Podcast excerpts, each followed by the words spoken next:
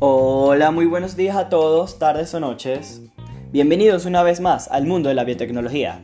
Mi nombre es Luis Aponte y soy su presentador del día de hoy. A continuación les presentaremos el tema aplicaciones de las bacterias en la biotecnología. Y antes de comenzar tenemos que tener claro dos conceptos los cuales son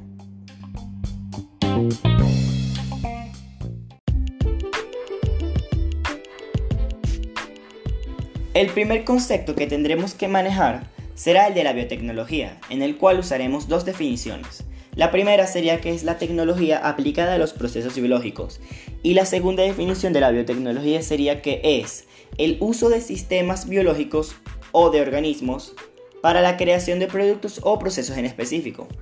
Con procesos en específico podemos decir que es el mejoramiento de la digestión, mientras que en productos podemos decir que puede ser algo tan básico como un gel antibacterial o un shampoo hasta algo más complicado como un antibiótico.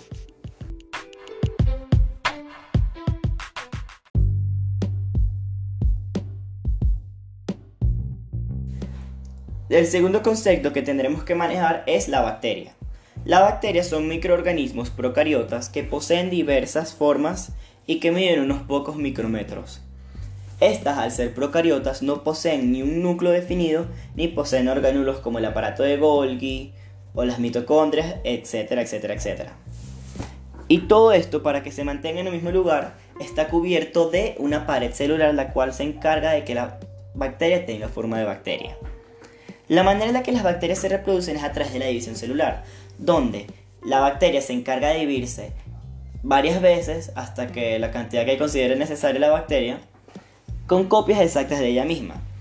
Estas copias exactas de ella misma no se podrían realizar si no fuera porque tienen algo ya, porque estas son capaces de segregar las endosporas. Las endosporas tienen el material genético que le permiten seguir multiplicándose a la bacteria a su vez de que poseen sustancias para sobrevivir a altas temperaturas, bajas temperaturas o para resistir el aislamiento.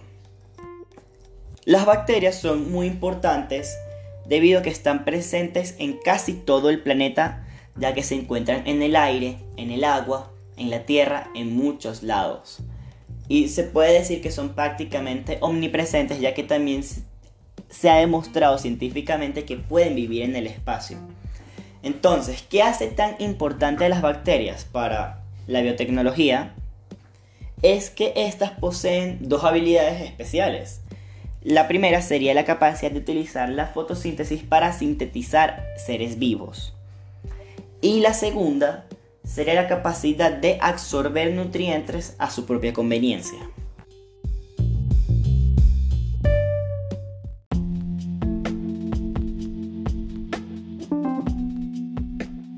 Ya teniendo claro los dos conceptos anteriores, podemos decir que las aplicaciones para la biotecnología de la parte de las bacterias son la capacidad de sintetizar alimentos para hacerlos más sanos, su capacidad de absorber nutrientes para que los alimentos sean más duraderos, también la capacidad de absorber nutrientes para ayudarnos a mejorar los procesos digestivos en nosotros mismos a través de pastillas, y por último, y la más importante en mi opinión, es la capacidad de realizar antibióticos, ya que al ser capaces de sintetizar y absorber nutrientes, estas nos pueden ayudar a generar sustancias que nos permiten enfrentar algunas bacterias o virus que nos han hecho daño anteriormente y que pueden causarnos la muerte, por lo que tanto las bacterias son capaces de salvarnos.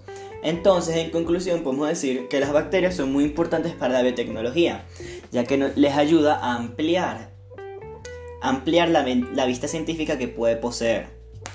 Por lo que esto es todo en el mundo de la biotecnología con su presentador Luis Aponte en aplicaciones de las bacterias en la biotecnología.